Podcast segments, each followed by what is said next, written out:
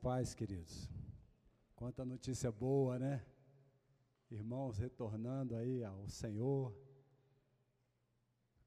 Casal voltando para visitar, casal indo para casar.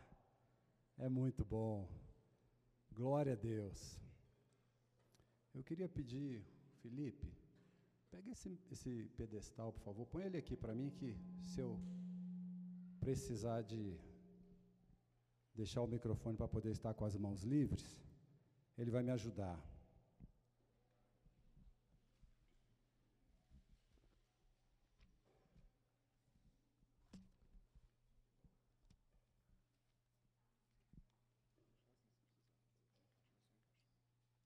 Tá obrigado. Bom, queridos, nós estamos aí em tempos proféticos. A palavra de Deus fala muito sobre o tempo que estamos, né? O princípio das dores. A gente pode ver isso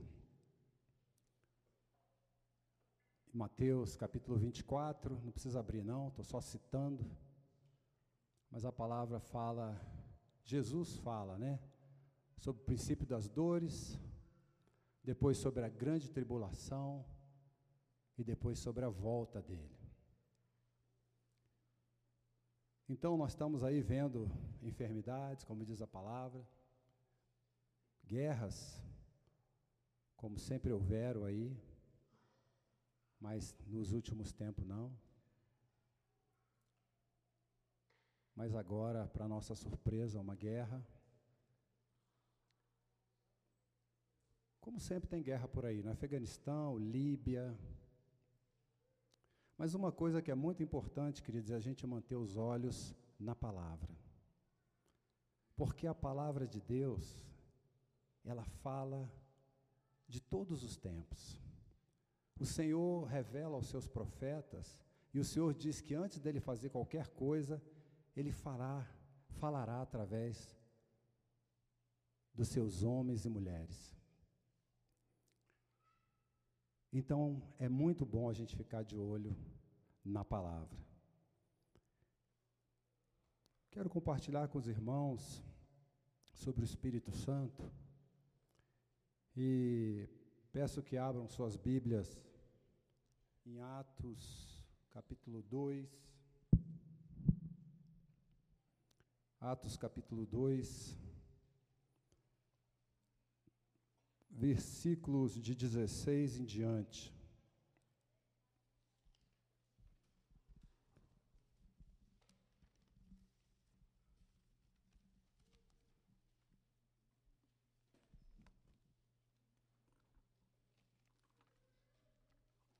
Que diz assim: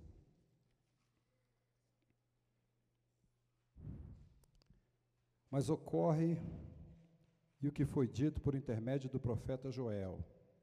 E acontecerá nos últimos dias, diz o Senhor, que derramarei do meu espírito sobre toda a carne.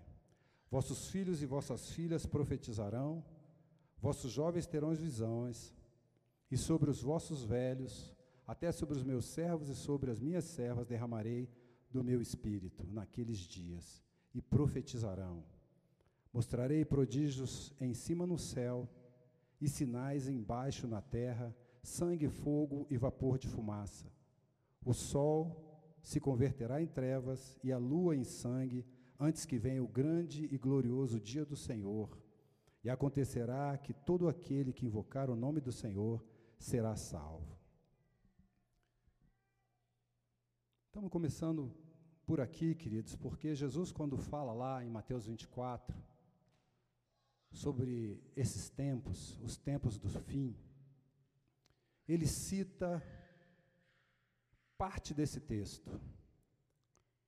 Ele cita só um pedacinho quando ele fala que o céu vai se entenebrecer, vai se escurecer.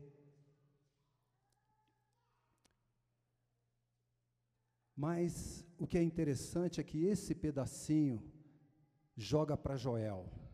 Nós estamos lendo Atos, mas como falou aqui, esse, essa passagem foi profetizada por Joel, onde Deus diz que vai derramar do seu espírito poderosamente sobre toda a carne. A maior referência que a gente tem de avivamento são dois, né? A própria palavra, lá em Atos, aqui em Atos mesmo, quando o Espírito Santo foi derramado sobre a igreja, e o povo começou a profetizar, e a falar, e a adorar, e a falar em línguas. E a outra foi em 1906, com o avivamento da Rua Azusa, em São Francisco, na Califórnia. O poder de Deus era tão tremendo que as pessoas, quando se passavam a quilômetros da onde os irmãos estavam reunidos, caíam prostrados, confessando os seus pecados, se arrependendo e tendo um encontro com Deus. Uma manifestação de Deus que não foi provocada por nada assim, vamos dizer, além das, das orações da igreja, além daquele mover, mas Deus quis movimentar. Deus quis fazer. Deus gerou. E esse mover, ele vem se estendendo até os dias de hoje, porque o Espírito Santo vem agindo desde lá de Atos.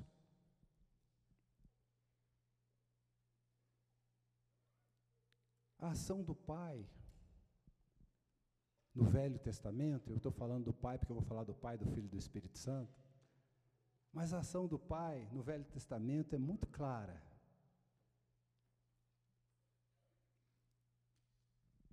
O Pai operou, o Pai gerou, o Pai chamou gente, colocou o Espírito Santo, e Deus atuou de forma poderosa através dos patriarcas, através dos profetas, através dos sacerdotes, através dos reis, através dos juízes. Poderosamente o Senhor operou. Porque naquela época o Espírito ainda era dado por medida.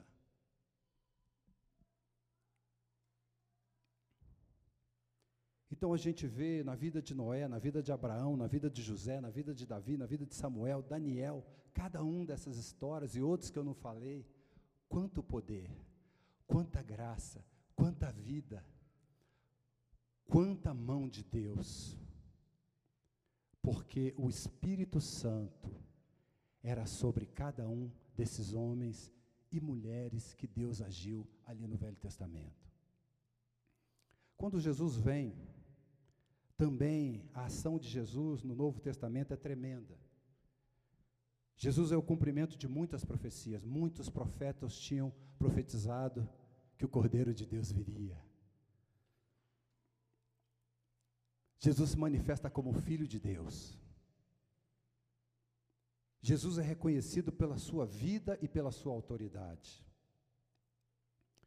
E Jesus vem e anuncia uma boa nova o reino de Deus é chegado entre vós. Mas Jesus não veio como Deus, ele veio como homem. E aí o que, que tinha, teve que acontecer com ele? Jesus nasceu, viveu, cresceu. A palavra fala de algumas coisas que aconteceram. Ele lá nos 12 anos, ele aprendeu profissão, e tantas coisas aconteceram, mas até que aos 30 anos, para ele começar o seu ministério, ele se batiza, ele foi batizado. João Batista o batiza. E aí o que, que acontece? O Espírito Santo vem sobre Jesus e enche Jesus. E Jesus era cheio do Espírito Santo já não foi por medida, mas foi na sua plenitude cheio de vida, cheio de graça, cheio de poder, cheio de amor, cheio de misericórdia, cheio de alegria.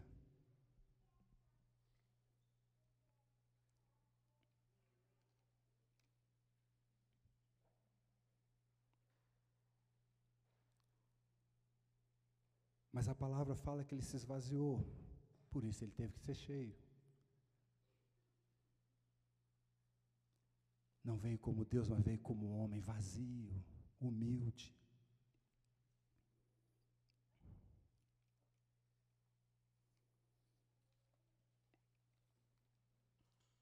Mas uma coisa aconteceu lá atrás, querido,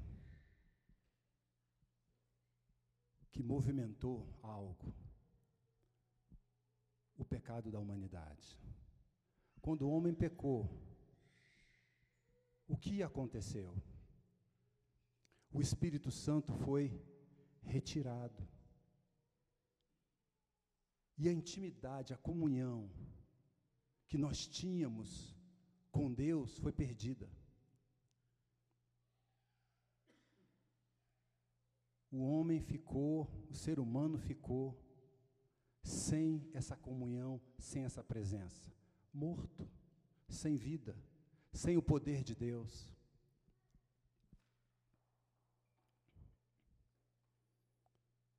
E o que aconteceu, queridos? Independência, extrema dificuldade de depender e de submeter a Deus. Não querer andar do modo de Deus, mas querer andar do seu próprio modo. Não querer andar na força de Deus, mas querer andar da sua própria força. E o engano também aconteceu. Quando o inimigo diz, né, não, você, Deus sabe que se você comer desse fruto, você será como Ele, conhecedor do bem e do mal. Isso pegou o nosso coração. E o ser humano querendo ser Deus, não conseguiu porque era uma mentira. O que aconteceu? Gerou no nosso coração uma disputa entre nós, onde o ser humano, onde nós queremos ser melhor do que os outros. Já notou isso em nós? Já notou isso em você? Uma disputa um negócio da gente querer ser melhor, um negócio da gente querer ser superior, um melhor da gente querer o reconhecimento.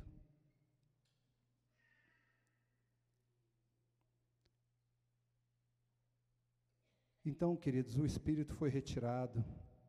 Mas quem é o Espírito? Nós falamos do Pai, que é a primeira pessoa da Trindade, do Filho, que é a segunda, Jesus, mas o Espírito Santo é a terceira pessoa.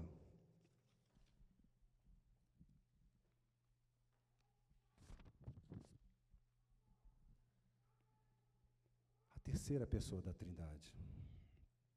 Ele é manso, é simples, é humilde, é sensível, é discreto. E quando veio sobre Jesus ali no batismo, veio em forma corpórea de pomba, né? Um bicho que a gente vê que tem essas características, né?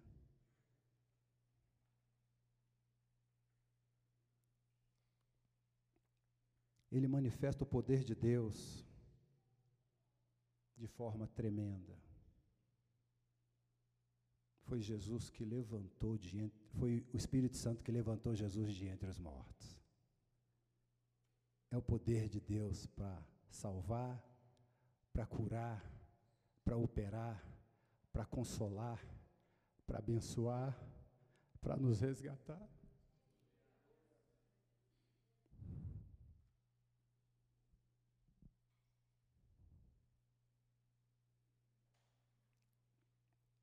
Ele intercede por nós porque nós não sabemos como orar.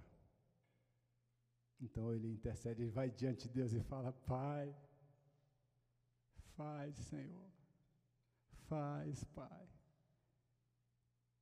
Olha como ele está, olha como ela está. Está angustiado, está doendo, está sofrendo, está pedindo, está clamando, está pedindo a tua ajuda, Senhor, opera. O Espírito Santo, ele intercede por nós. Porque uma coisa que o inimigo tenta fazer com a gente é fazer a gente pensar que a gente está sozinho. Já viu quando a gente está na luta, não parece que a gente está sozinho? Ninguém me entende. Ai, ninguém me, me telefona. ninguém me ajuda, ninguém, ninguém, ninguém, e parece que a gente. Quando na verdade o Senhor nunca nos abandonou, o Espírito Santo nunca nos abandonou. Ele sente ciúmes de nós. É que nem o pai. O pai falou assim para o povo: não casa com as estrangeiras, não. Porque se vocês casarem com elas, elas vão ensinar para vocês adorar outros deuses. O Espírito Santo é assim. Não mistura com o mundo, não. Não mistura com o mundo, não, porque se você se encher de mundo, o pai vai se afastar de você, o filho vai se afastar de você, e eu vou me afastar de você.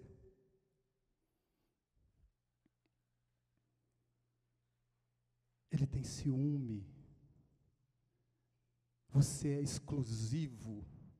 Você é filho, é filha, é exclusivo, é exclusiva do Senhor.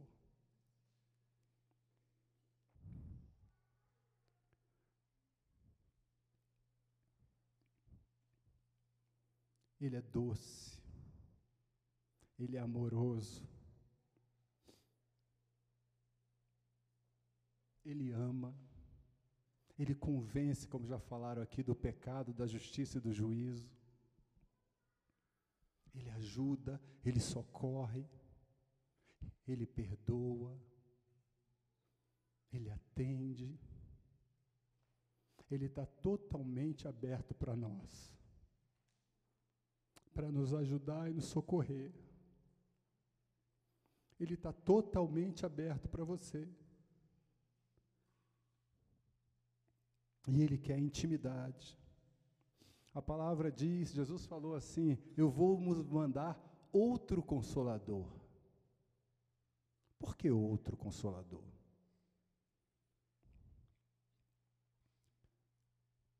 Porque a palavra diz que quem é o consolador é o Pai. E Jesus está dizendo que o Espírito Santo também é consolador. Onde o Pai diz, onde Jesus diz que, onde a palavra diz que o Pai é consolador? É um texto muito conhecido, em 2 Coríntios, capítulo 1. Graças te damos, ó Pai do nosso Senhor Jesus Cristo, é Ele que nos consola em toda a tribulação, nas nossas aflições, nas nossas dores. A palavra diz que o Pai nos consola, mas Jesus fala assim: Eu vou mandar outro. Eu vou para o Pai, mas eu não vou deixar vocês sozinhos. Eu vou mandar o Espírito Santo, Ele vai estar com você, Ele vai habitar em você.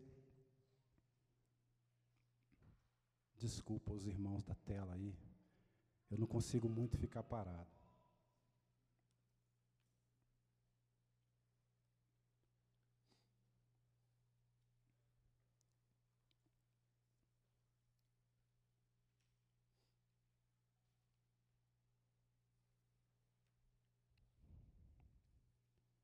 Queridos,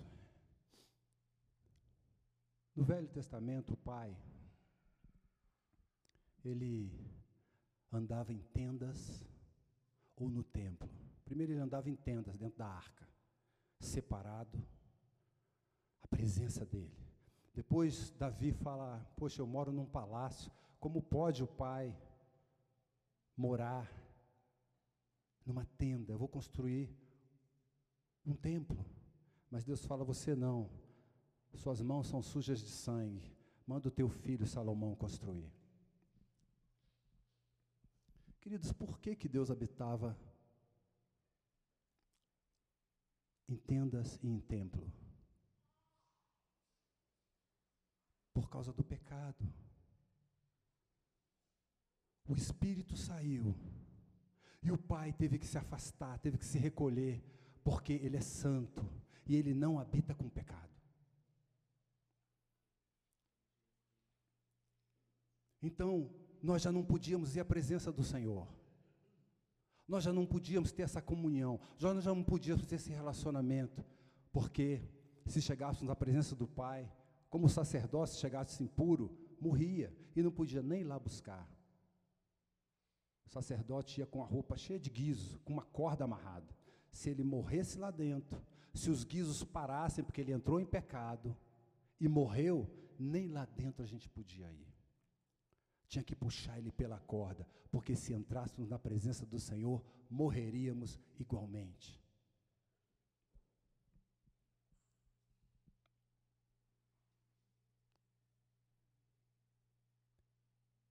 Mas Jesus, quando veio,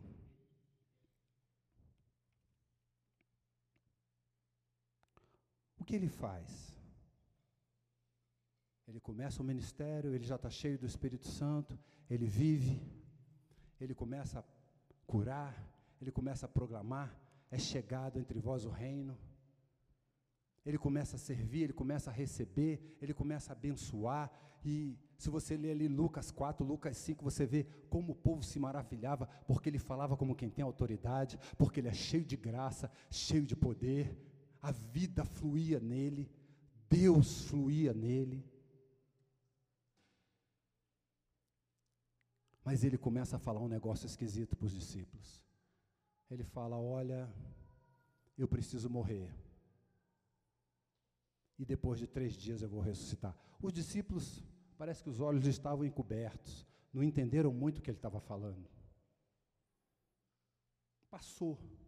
Mas de vez em quando Jesus falava: Olha, eu, eu vou morrer e vou ressuscitar. Queridos, o que que Jesus percebeu, o que Jesus sabia o que Jesus entendeu?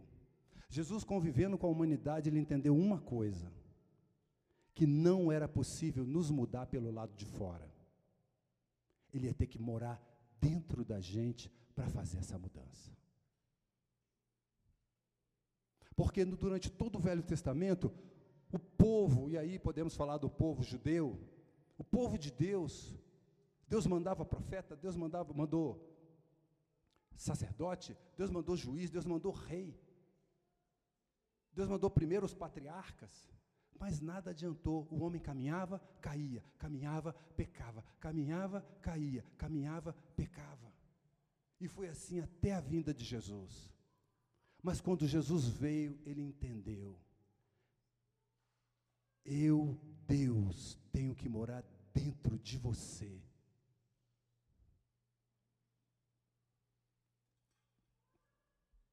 E ele faz uma coisa tremenda. Ele começa a. Ele começa, só estou vendo o que está ali, que eu pedi para umas versículos aqui.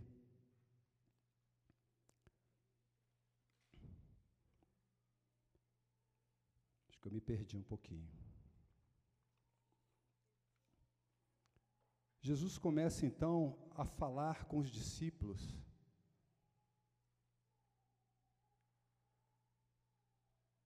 E antes dele enviar os discípulos para irem proclamar o que, que ele faz, ele fala assim: Olha, eu vou, assim como eu fui enviado, eu vou enviar vocês. Mas vocês aguardem. Deixa eu ver se eu acho esses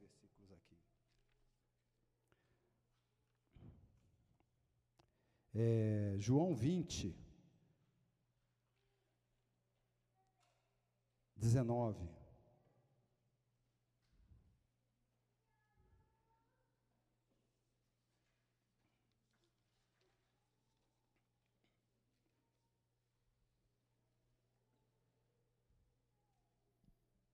Ao cair da tarde daquele dia, o primeiro dia da semana, trancadas as portas da casa onde estavam os discípulos, com medo dos judeus, veio Jesus, pôs-se no meio deles e disse: Pai seja convosco.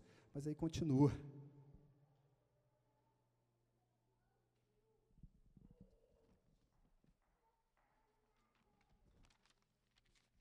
Desculpa, foi erro meu. Mas tá bom. Deixa eu voltar. Disse-lhes, pois, Jesus outra vez: Paz convosco, assim como o Pai me enviou, eu também vos envio. Continua. E havendo dito isso, soprou sobre eles e disse-lhes: Recebei o Espírito Santo. Se de alguns perdoardes os pecados, ser-lhe-ão perdoados. Se lhes retiverdes, lhes serão retidos. Deixa eu voltar um pouquinho antes disso aqui, para falar uma coisa muito importante. Lá com o pecado, o espírito saiu. E Jesus, a primeira coisa que faz é receber do espírito.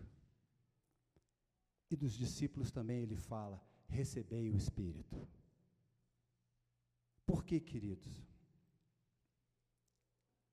Porque foi esse o grande problema que gerou no pecado do homem, a falta de comunhão, a quebra.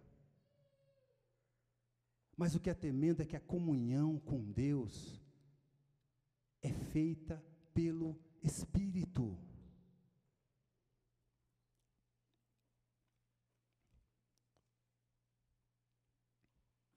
Romanos 8, 8 e 9.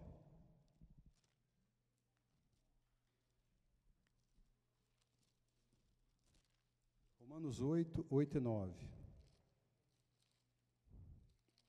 Diz assim: Portanto, os que estão na carne não podem agradar a Deus. Vós, porém, não estáis na carne, mas o Espírito, mas, mas no Espírito. Se de fato o Espírito de Deus habita em vós, e se alguém não tem o Espírito de Cristo, esse tal não é dele. Queridos, com o pecado, nós deixamos de ser espiritual. Deixa eu só fazer essa.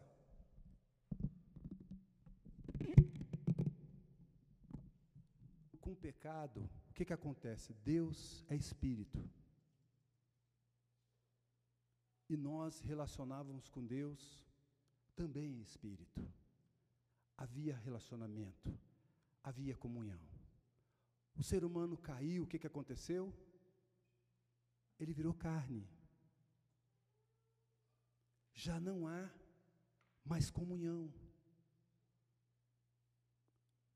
Porque agora ele não consegue mais comunicar em espírito. Ele é carne. Não tem comunhão. Mas Jesus, quando entendeu isso, e fala para nós, recebei o Espírito, como ele recebeu. E quando a gente retorna para Deus, que a gente é batizado, o que, que acontece? A gente recebe o Espírito. Então Deus é Espírito. A gente volta a andar em Espírito.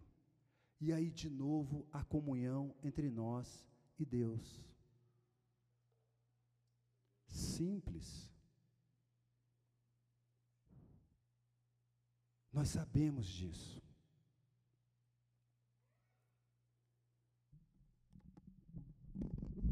Glória a Deus por isso.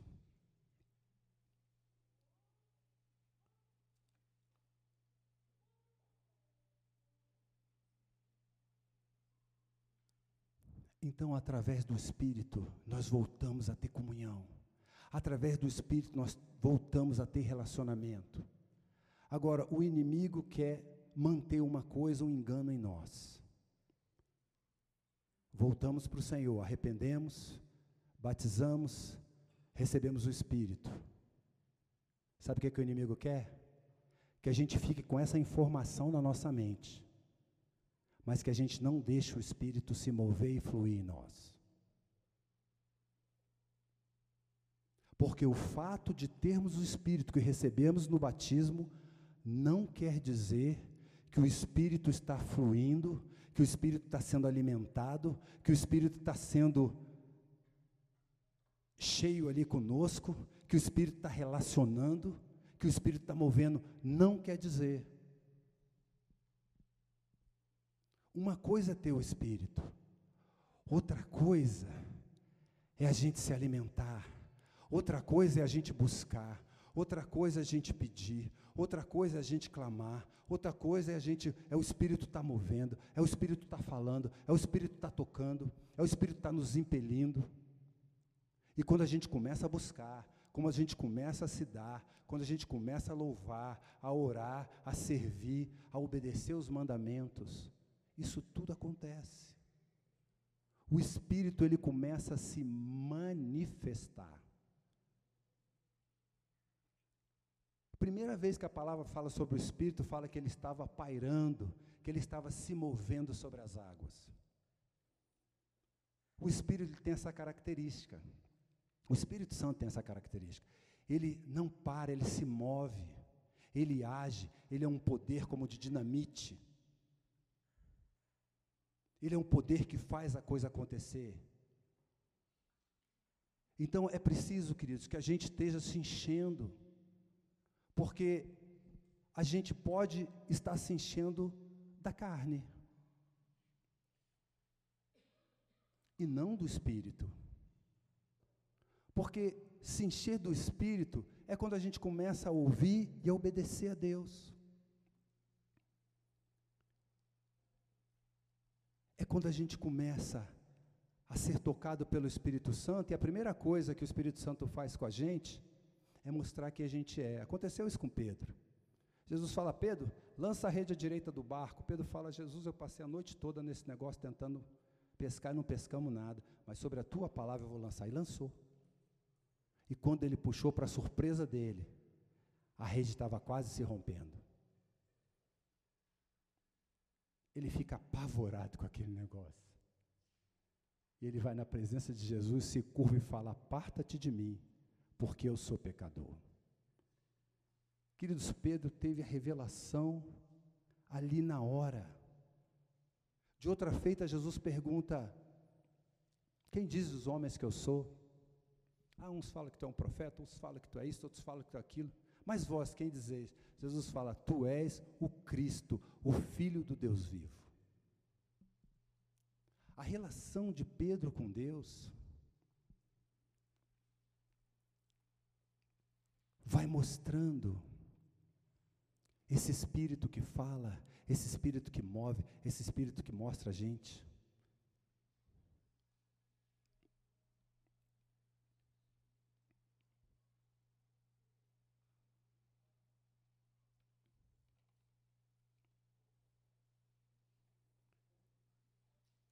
E Deus quer, queridos, que a gente entenda isso. Deus quer que a gente cave isso. A palavra de Deus, ela fala que nós vamos comer o melhor dessa terra. Sabe, a palavra de Deus fala que o Senhor vai mudar tudo em nossa vida. Que o Senhor vai nos transformar. Que não tinha amor e nós seremos amados que tinha carências, e o Senhor supriu essas carências. Onde não tinha vida, Ele coloca vida. Mas esse relacionamento com o Espírito Santo, ele precisa ser soprado, ele precisa ser abanado. Porque quando vem as tempestades, as guerras, as covides, muitas vezes, se a gente não estiver firme no Senhor, essas coisas vão nos abalar. Quando o Senhor toca nas nossas preciosidades, quando o Senhor não atende um sonho, um desejo, um pedido,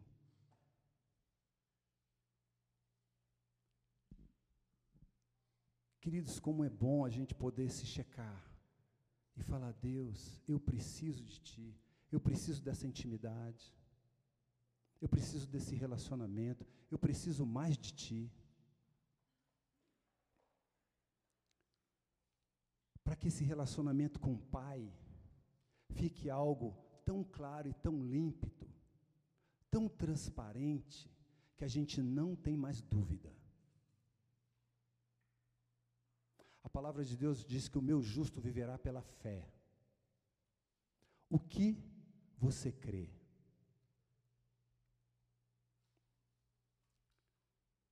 O meu justo viverá pela fé. E várias vezes Jesus perguntou para alguém alguma coisa, a pessoa falou: Ah, Jesus, eu quero ver.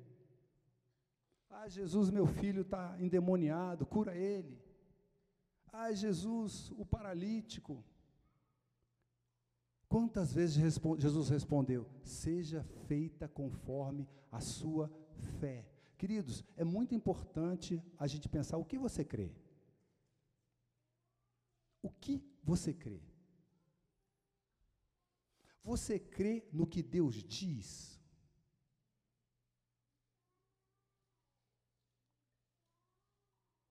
Eu tenho conversado, os irmãos que estão perto sabem, eu tenho aprendido a falar uma coisa, gente, não importa muito o que eu digo, não. Não importa, o que eu digo não interessa. Agora, o que o Todo-Poderoso diz, vale. Eu tenho apoiado a minha fé nessa palavra. E eu tenho experimentado do Altíssimo. Eu sei que muitos aqui estão experimentando a mesma coisa e é para todos nós vivermos mesmo. Porque nós temos que apoiar nossa fé no Senhor. Quantas vezes o diabo tenta nos enganar? Quantas vezes o diabo tenta mentir? Quantas vezes o, o inimigo tenta fazer fake news? Está na moda, né? A palavra, né? Fazer fake news. Contar mentirinha, contar historinha. E muitas vezes a gente cai. Por quê? Porque a gente esquece o que Deus diz. Jesus fala: santifica-os na verdade, a tua palavra é a verdade. A palavra do Senhor é a verdade. Ele te ama, ele te guarda, ele cuida de você, ele é o Deus que não dorme. Ele fala: Não temas que eu vou contigo. Não temas que eu sou o teu Deus, eu te ajudo, eu te pego pela tua mão direita, eu te guio. Não temas. Se você passar pela água, ela não vai te submerger. Se você passar pelo fogo, ele não vai te consumir. Porque eu, Senhor, sou contigo. Não temas. Creia. Você está com problema? Diz o Senhor, eu te ajudo. O problema veio por causa do pecado, queridos. O problema veio porque o homem se afastou, nós nos afastamos. Mas a solução é Ele. Então nós temos que tomar muito cuidado. Muito cuidado para a gente não confundir. Às vezes a gente confunde esse relacionamento com o Espírito Santo e com o Senhor com a igreja. Eu não estou dizendo que a gente não tem relação com a igreja, muito pelo contrário. Mas às vezes a gente lança a expectativa que a igreja vai me responder, a igreja vai me direcionar, a igreja vai me dar o conselho do Senhor. A gente confunde isso com o discipulador, com o pastor, com o líder do grupo caseiro. E a gente esquece que antes de perguntar para qualquer um, nós temos que falar, Pai, Como é que é? Você já pensou como a gente facilitaria muito o nosso trabalho? Se toda vez que a gente fosse pedir conselho, a gente perguntasse para Deus e Deus falasse com a gente? Já notou como economizaria? Sabe por quê? Porque quando a igreja, o pastor, o líder do grupo caseiro, o discipulador, a autoridade da sua vida falar qualquer coisa, você não ia complicar, sabe por quê? Você já tinha ouvido a Deus. Mas às vezes a gente não quer perguntar, sabe por quê? A gente já sabe o que ele vai falar. Muitas vezes a gente sabe. Talvez a gente não queira ouvir. Porque ele fala. Às vezes ele diz sim, e muitas vezes ele diz sim. A Bíblia diz que nele a gente tem sempre o sim. Mas às vezes ele diz, filho, não. Às vezes ele diz, filho, espera. Mas às vezes a gente quer tanto. Só que o nosso sonho, às vezes é bom para o outro, não é bom para mim. Às vezes o sonho é bom para mim, não é bom para o outro. Ah, mas Deus fez para fulano, Deus deu para fulano, Deus isso, Deus aquilo. Glória a Deus, que bênção para o irmão, para a irmã, para a família, mas para mim o Senhor falou: não. Porque mal sabia eu que às vezes o meu sonho ia me detonar. Mal sabia eu que às vezes o meu sonho não ia ser bom como eu pensava que era. E aí, queridos, nós precisamos aprender a andar não no nosso sonho, mas nos sonhos de Deus. Que, que Deus acha dessa área? Já parou para perguntar? Porque às vezes a gente quer uma coisa, a gente quer. E ai de Deus se ele disser não. Mas não é assim, queridos. A gente precisa realmente ter esse relacionamento com o Espírito Santo, que o Espírito Santo vai tomando espaço. Queridos, eu não sei você, mas uma coisa que fala muito ao meu coração é quando Deus usa qualquer um dos irmãos e eu ouço a voz dele. Eu não sei o que, isso causa no seu coração, eu sei que no meu eu fico maravilhado. Porque a palavra diz que as minhas ovelhas ouvem a minha voz e obedecem.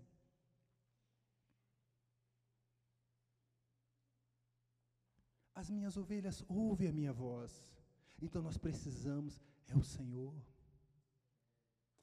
É o Senhor.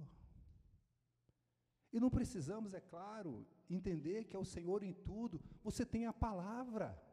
Você tem o Espírito Santo. O Espírito Santo fala com você. E você vai entender que é o Senhor quando o Espírito Santo gerar dentro de você. Não é a fé do outro, é a sua fé. Não é o relacionamento do outro, é o seu relacionamento. A sua amizade, a sua intimidade com Deus. E o Espírito Santo fala e você percebe. Mas, querido, a nossa carne, ela gera um negócio na gente muito complicado. A carne gosta de pecar, a carne não converte. Então a gente não pode dar trela para ela. Nós precisamos matar a carne, como diz a palavra. Se pelo Espírito mortificardes a carne, certamente vivereis. Querido, sabe qual é o problema? É que às vezes a gente tenta mortificar a carne pela carne e não pelo Espírito. Já notou que às vezes a gente faz isso? Ai, mas eu orei. Ah, mas eu fiz não sei o quê. Ah, mas eu sacrifiquei, eu jejuei, eu, abenço, eu, eu dei o dízimo, eu sei lá o quê. É pela força da carne, não é pelo espírito. Então, na verdade, nós temos que mortificar a carne.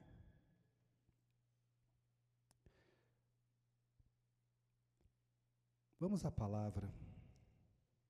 1 Coríntios capítulo 2.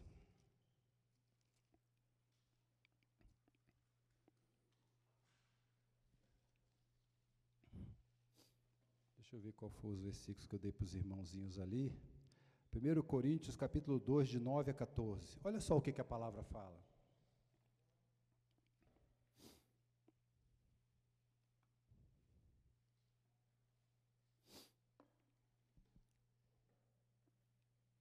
Mas como está escrito, nem olhos viram, nem ouvidos ouviram, nem jamais penetrou em coração do em coração humano o que Deus tem preparado para aqueles que o amam. Mas Deus não o revelou pelo Espírito, porque o Espírito a todas as coisas perscruta, até mesmo as profundezas de Deus. Porque qual dos homens sabe as coisas do homem, senão o seu próprio Espírito, que nele está? Assim também as coisas de Deus, ninguém as conhece, senão o Espírito de Deus. Então o homem sabe das coisas do homem, mas o Espírito sabe das coisas do Espírito. Ora, nós não temos recebido o Espírito do mundo, e sim o Espírito que vem de Deus, para que, para que conheçamos o que por Deus nos foi dado gratuitamente. O Espírito ele vem nos revelar o que Deus já nos deu gratuitamente. Disso também falamos não em palavras ensinadas pela sabedoria humana, mas ensinadas pelo Espírito, conferindo coisas espirituais com espirituais. Ora, o homem natural não aceita as coisas do espírito porque eles são loucura, e não pode entendê-las porque elas se discernem espiritualmente. Porém, o homem espiritual julga todas as coisas, mas ele mesmo não é julgado por ninguém.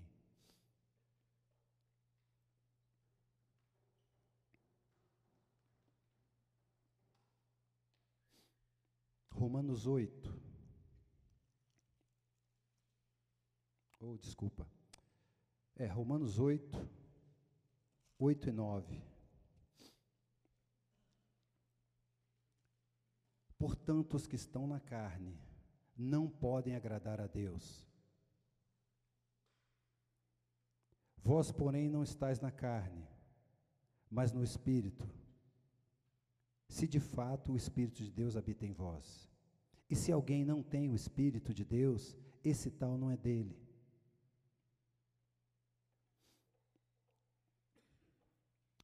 Romanos 8, 13 e 14. Porque se vivemos segundo a carne, caminhais para a morte. Mas se pelo Espírito mortificais os feitos do corpo, certamente vivereis. Pois todos os que são guiados pelo Espírito de Deus são filhos de Deus.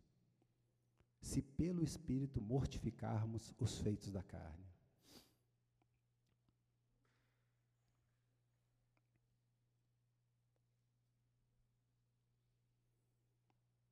Muitas vezes, queridos, como a samaritana, em João capítulo 4,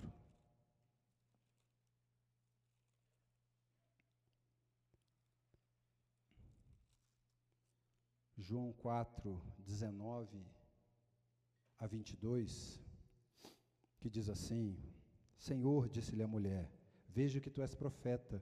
Nossos pais adoraram neste monte Vós, entretanto, dizeis que é em Jerusalém o lugar onde se deve adorar.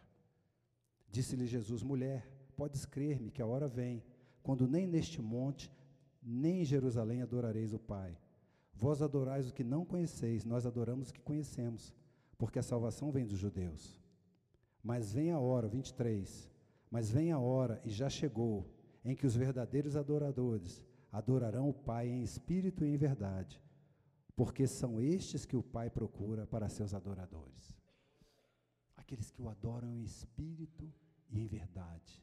Não é no templo, não é em Jerusalém, não é por causa da procissão, não é por causa do sal grosso, não é por causa do batismo no Rio Jordão. É porque o Espírito começa a fluir no nosso espírito. Nós estamos num tempo, querido, eu quero animar os irmãos a lerem Bíblia de papel. Não se constranja, não. Quem está com celular, não se constranja, não. Por que eu estou falando isso, querido? Nós estamos num tempo de muita modernidade. E a palavra de Deus diz: sabe o que de a gente? Tempo.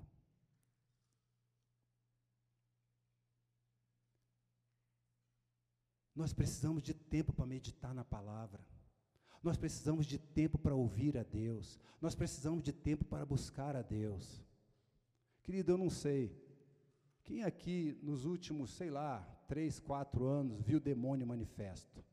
Levanta a mão. Quem viu o demônio manifesto aqui nos três, quatro últimos anos? Um, dois, três, quatro, cinco, seis, sete, oito, nove, dez. Acho que não tem vinte. Gente, parece que demônio não manifesta mais. Parece que escondeu. Notou isso? Olha, que isso é um sinal. Algumas coisas, olha só, a palavra fala assim, ó. Estes sinais hão de acompanhar aqueles que creem em meu nome, falarão novas línguas, expulsarão os demônios, se beberem alguma coisa mortífera, não os fará mal, se impuserem as mãos sobre os enfermos, eles serão curados. Queridos, isso são sinais que acompanham o justo, aqueles que creem. E como eu falei para você, eu creio nessa palavra.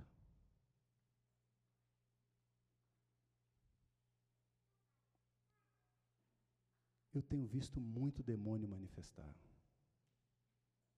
Porque nós temos pregado o Evangelho e nas ruas, queridos, eles estão lá.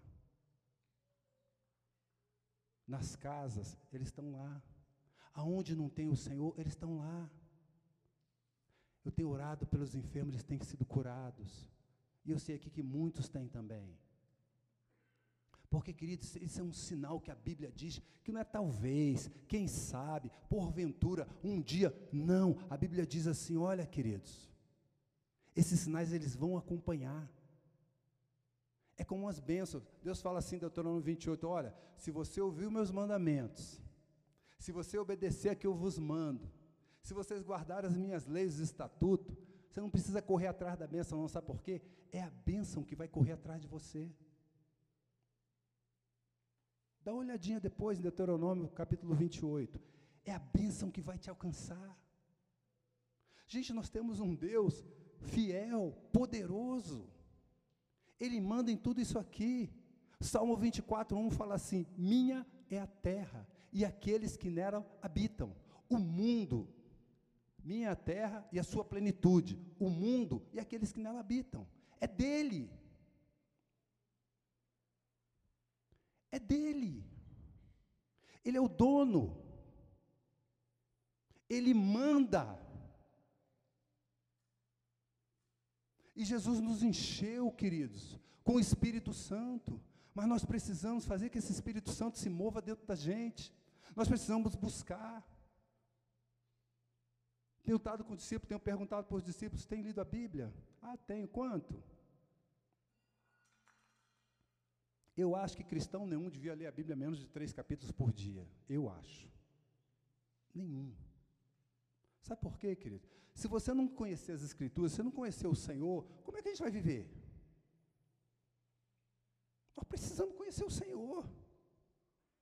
E as escrituras é que, as escrituras é que dizem o que Deus é, o que Deus quer, o que Deus deseja, o que Deus não gosta, o que Deus permite, o que Deus quer que você faça, o que Deus quer que você ande.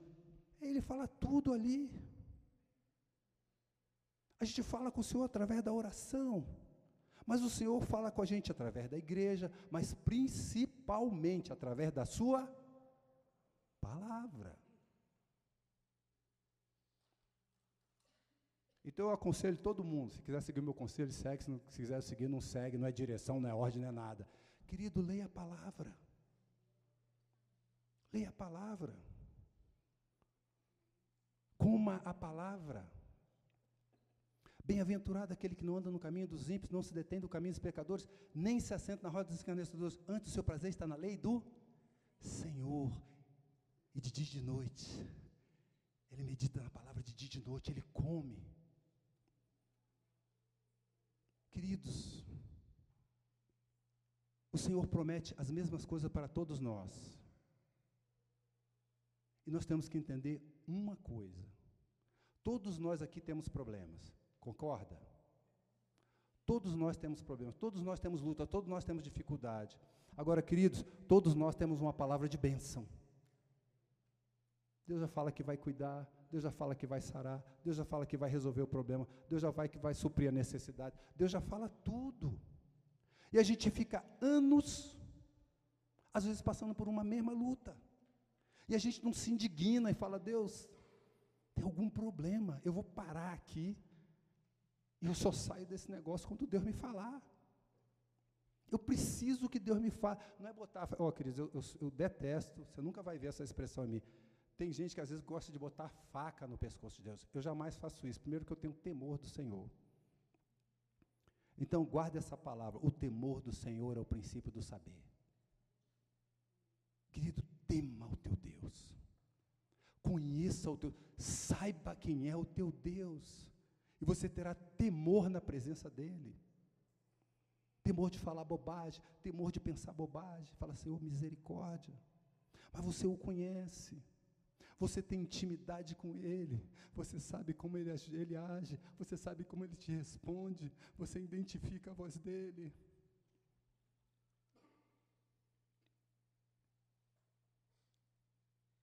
Nós precisamos estar cheio do Espírito Santo de Deus.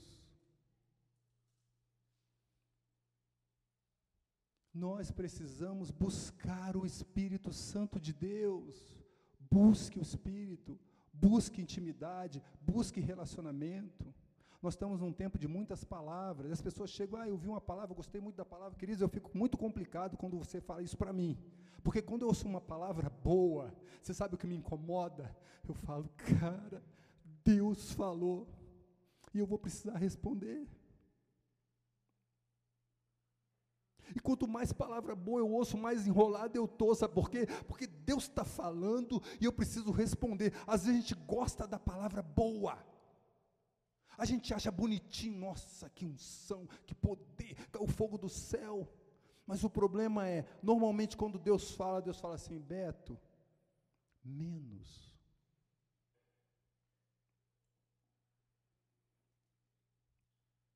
Você sabe o que, que Deus está trabalhando na sua vida? Acredito que sim.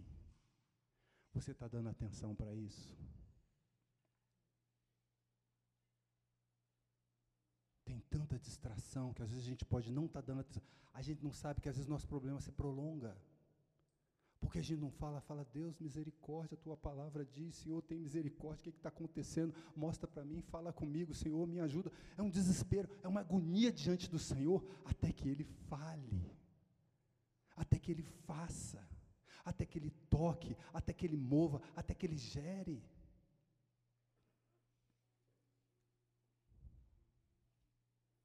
Porque nós precisamos saber o que Deus está falando conosco, o que Deus está querendo mudar em nós.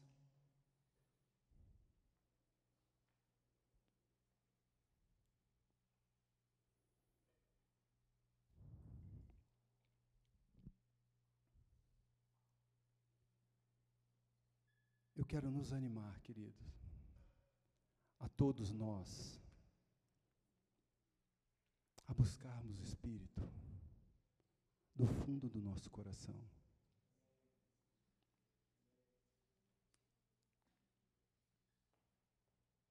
Ore por esse derramar do Espírito.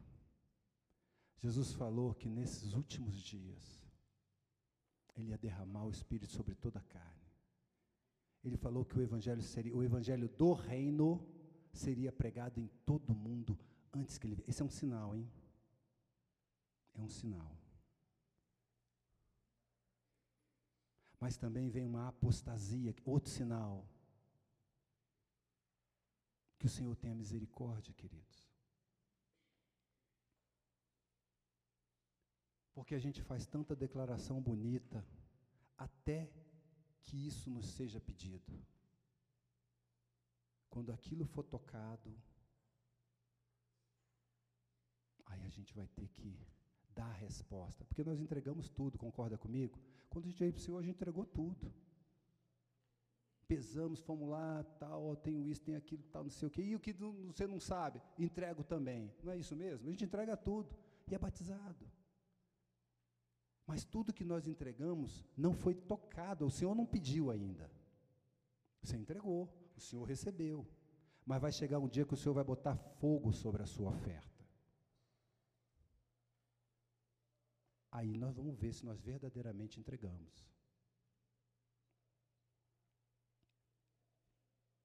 Acontecem muitas situações nas nossas vidas que mostram isso.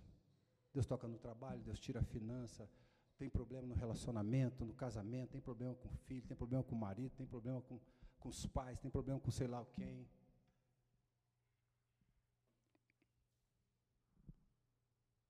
Mas Deus quer nos encher do seu espírito para que esse espírito mude a nós. Para que o Espírito Santo encha tanto a gente que quando ele nos encher tanto, sabe o que vai acontecer? Ele vai começar a fluir da gente. E vai abençoar os outros. E vai tocar naqueles que estão perto de nós. E aqueles que estão perto de nós vão falar assim: o que está acontecendo contigo? Você está tão diferente. Aí você fala, senta, deixa eu te contar o que Jesus está fazendo na minha vida. E você vai contar. Porque quando você vai enchendo do Espírito, você vai desenchendo de você mesmo. A gente enche do Espírito, mas o Espírito ele vai tirando a carne. Ele vai tirando o mundo. Ele vai tirando os desejos. Ele vai nos alegrando. Ele vai colocando um glória a Deus na nossa boca. Ele vai nos enchendo de alegria diante da bênção que vem para o irmão, diante da bênção que vem para o outro, diante do socorro de Deus na vida dos outros? Diante das orações que têm sido respondidas?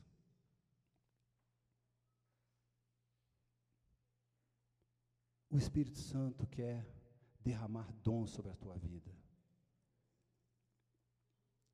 Você sabe qual é o seu dom? Pelo menos um. Quero te afirmar que pelo menos um você tem. Eu acredito que você tem vários. Mas pelo menos um. Você sabe?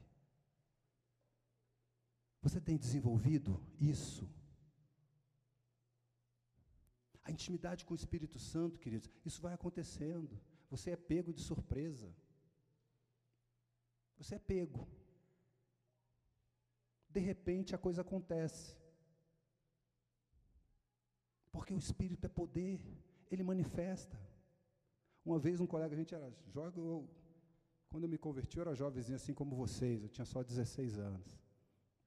E um dia a gente, Wanderlei deve lembrar, Costinha, Júnior Flores, nós tínhamos um amigo chamado Júnior Flores ou Júnior Bill. O Júnior Bill era novo convertido, a gente ia falar de Jesus, porque tinha ganhado o Júnior para Jesus, e um dia o Júnior estava com uma mocinha chamada Eide no carro. Foram passear, sei lá o quê, e pararam ali debaixo do carro dela, da, da, da casa dela, e ficaram ali no carro conversando e tal. E o pai da Eide chega, abre a porta e começa a smurrar o Júnior.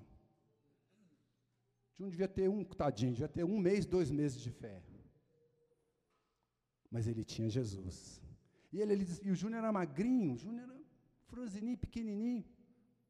E ele ali apanhando daquele senhor que era o pai da menina. Ele falou assim: para com isso em nome de Jesus. Né? No desespero. Foi o Espírito Santo, gente. Foi o Espírito Santo. E o cara levantou esbaforido e falou assim: porque você falou essa palavra, esse nome, eu vou parar. Saiu e foi embora. Louvado seja o nome do Senhor. Louvado seja o nome do Senhor. É o poder de Deus, que deve ser uma normalidade na nossa vida. A filha do irmão de Vitória, se eu não me engano, é o Lauro. Estava andando um dia lá na calçadinha dela, passa um cara perto e vai, fica seguindo ela, ela está andando, quando chega perto, debaixo do viaduto, o cara puxa, fala com ela, chega perto dela e fala gritando assim, vem para cá. Vamos ali para debaixo do, do viaduto. E ela falou: Eu não posso. Por que você não pode? Porque o meu dono não deixa. O meu dono não deixa. Esse homem deu um pulo. Eu tenho certeza que ele viu um anjo naquela hora. O homem deu um pulo, ficou desesperado e saiu correndo. O livramento do Senhor veio sobre a serva dela, era uma adolescente 15, 16, 17 anos, eu não sei a idade, naquela época, mas louvado seja o nome do, do Deus vivo que nos livra, que cura, que cuida, e que a gente precisa crer, e que a gente precisa saber que esse é o nosso Deus, um Deus que pode mudar a nossa situação, um Deus que pode mudar a nossa, nosso problema, a nossa luta. Mas, querido, nós precisamos nos encher dele se enche dele, come a palavra, ora, ora, se esforça. A palavra de Deus diz que de João Batista até agora, o reino de Deus é ganhado por esforço, e aqueles que se esforçam se apoderam dele. Se esforça, meu irmão. Esse negócio de uma reuniãozinha de grupo caseiro na semana é difícil, não pode ser. Um encontro geral no mês na igreja é difícil. Não pode ser. O irmão te chama para um tempo de oração. Ô oh, Senhor, vocês, jovens, eu quero dizer para vocês, vocês perderam uma época muito boa. A gente entrava no encontro 10 horas da noite, saía às 6 da manhã, vigília a noite toda. Você não sabe o que o Espírito Santo fazia naquele lugar.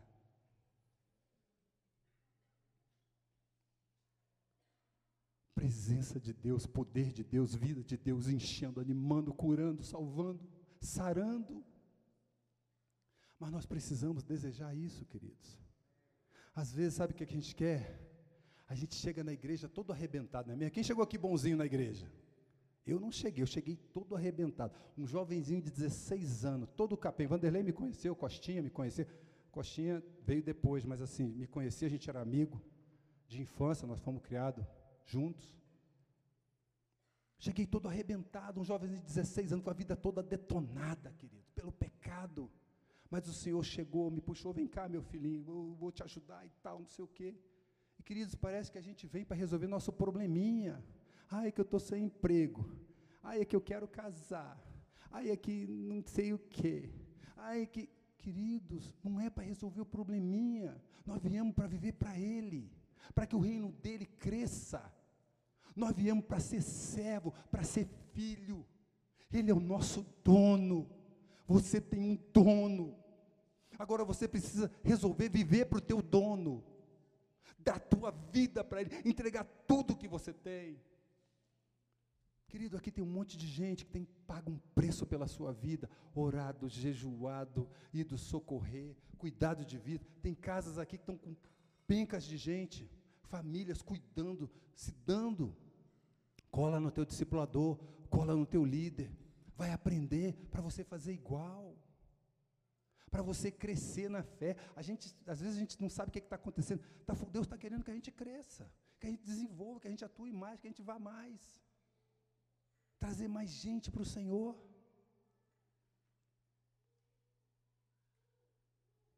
Mais de 560 mil pessoas morreram no Brasil, queridos. Para onde essas pessoas foram?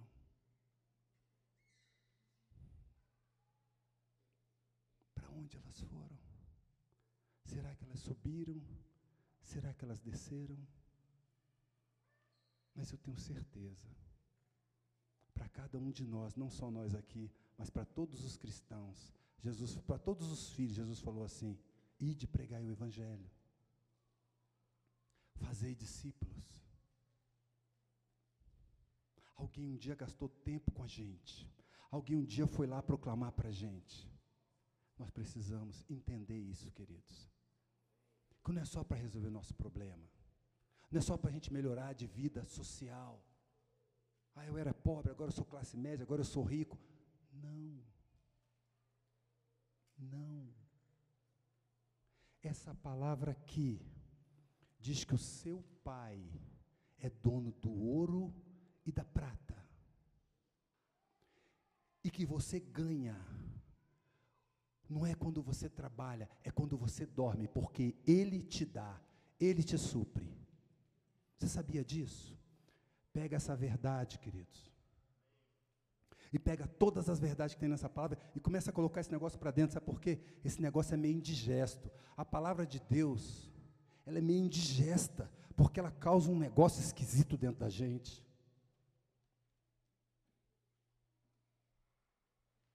Aí a gente tem um mundo que todo dia diz para a gente que a gente tem que ganhar um bom salário, que a gente tem um bom emprego, que a gente tem que ter não sei o quê, que a gente tem que ter o um carro tal, que a gente tem que ter o um carro tal. E você acha que você vai ser mais influenciado pela palavra de Deus do que pelo mundo?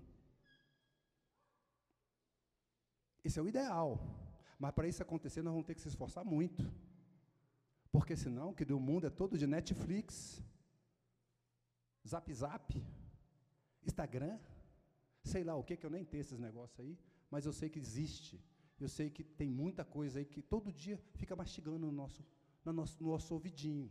A gente ouve um monte de porcaria, a gente ouve um monte de besteira, a gente fala assim: eu tenho o Espírito Santo. Está tudo bem, eu tenho o Espírito. Ele entrou em mim quando eu batizei. Ah, meu irmão, minha irmã. Nós vamos ter que ralar, porque a nossa carne, ela gosta do pecado. E se nós não nos abraçarmos, nos enrolarmos com o Espírito Santo, não vai rolar. Não vai rolar. Então eu quero nos animar. Clama, pede, busca. Porque quem pede, recebe. Quem bate, a porta se abre.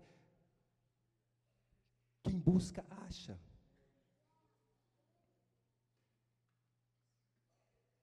Querido, eu quero dizer para você e para mim, Deus quer muito mais de nós. E Ele deu tudo na nossa, deixou tudo disponível. Está dependendo só da gente. Está tudo aí. Está tudo aí.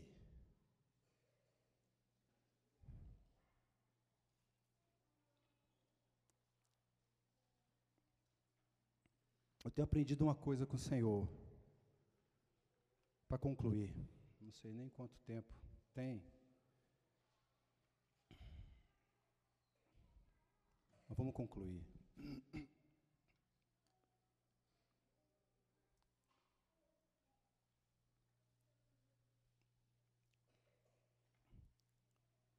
Queridos, eu tenho descoberto que quem faz discípulo é o Senhor.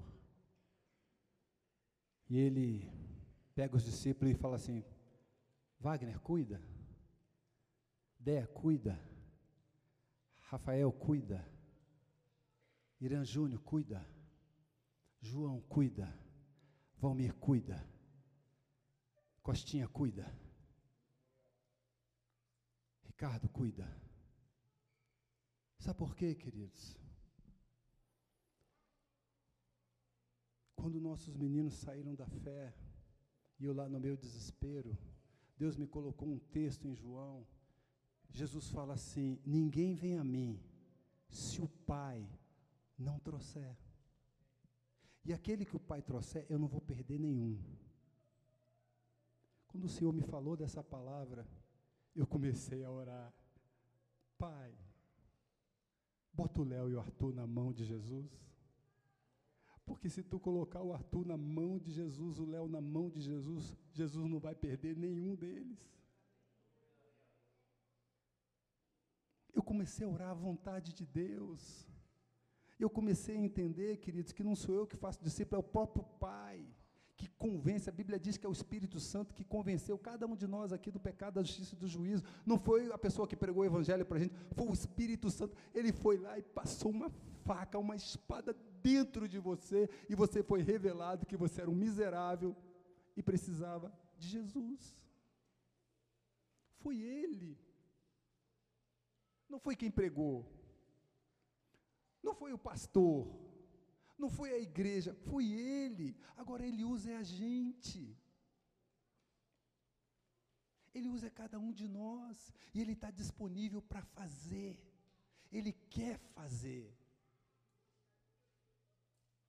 Ele quer salvar. Mas nós precisamos querer que Ele faça. Nós precisamos querer que Ele faça. Ele tem nos dado toda a condição, Ele tem nos dado o Espírito Santo. Eu tinha muita dificuldade de entender um texto que Jesus fala assim: vocês, Paulo que fala, vós que sois perfeito. Caramba! Vós que sois perfeitos? Como assim? Como assim? Alguém pode me explicar? Vós que sois perfeitos? Não entendi. Mas, querido, dentro de nós tem um que é perfeito, o Espírito Santo. O próprio Deus habita dentro de você.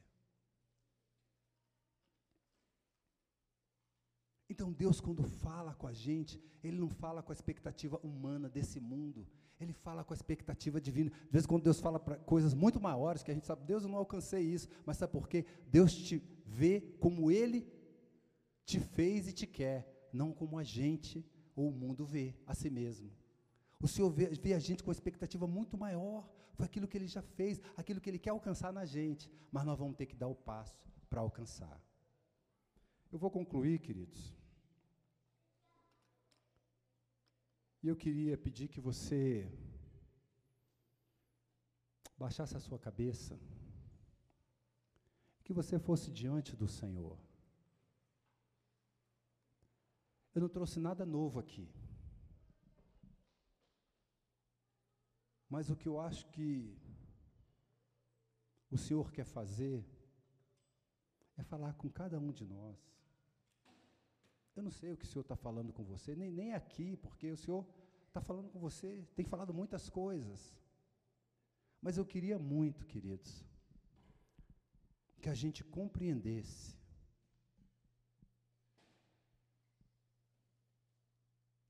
Deus quer ativar o espírito dentro da gente.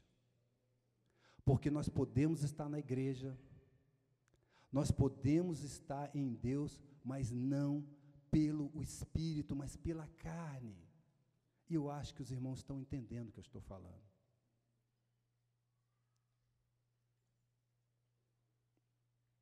Para que o Espírito gere em outros aquilo que ele tem gerado dentro de nós. Abaixa a tua cabeça, vamos orar. Eu queria que você orasse a Deus. Queria pedir para você orar a Deus. E fala com o Senhor.